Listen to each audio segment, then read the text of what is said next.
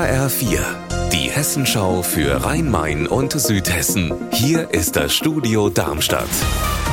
Mit Mike Markloff. Hallo. Stechmücken vermehren sich gerne nach ausgiebigen Regenfällen und Hochwasser und deshalb werden sie am Rhein regelmäßig bekämpft. Heute ist es wieder soweit. Bei Stockstadt steigt ein Helikopter auf, um Stechmücken bzw. deren Larven zu bekämpfen.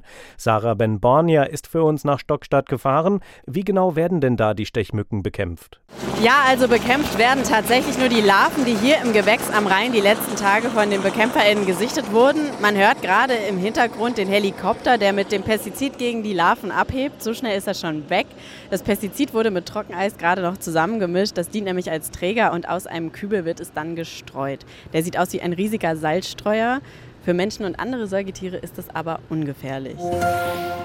Nach dem Brand einer Wohncontaineranlage in Rossdorf am vergangenen Sonntag wehrt sich die Gemeindevertretung gegen die vorschnelle Einstufung als fremdenfeindlichen Anschlag. Conny Bechstedt, gibt es denn konkrete Hinweise?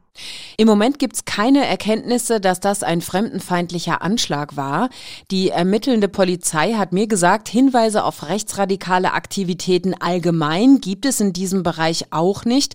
Der Bürgermeister von Rossdorf sieht ebenfalls kein Problem in dieser Richtung in seiner Gemeinde und eine Vertreterin des Asylkreises hat erzählt, es gebe keine Anfeindungen gegenüber Geflüchteten. Heute ist der Europäische Protesttag für die Gleichstellung von Menschen mit Behinderung. In vielen Städten gibt es Infoveranstaltungen, Ausstellungen oder auch Demonstrationen. In der Innenstadt von Darmstadt, also quasi hier direkt neben dem Studio, zieht gerade ein ganz besonderer Protestmarsch vorbei. Petra Demand, was ist da los? Hier zieht ein kunterbunter Trupp die Wilhelminstraße herunter. Menschen im Rollstuhl und ohne Menschen mit und ohne geistiger Behinderung.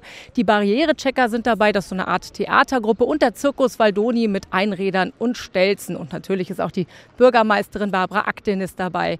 Die ganze Aktion ist dazu da, um Berührungsängste zu vermindern und für die Gleichberechtigung einzutreten. Unser Wetter in Rhein-Main und Südhessen. Wolkenschauer, Gewitter. Am Nachmittag und in den Abend hinein kann es ungemütlich werden.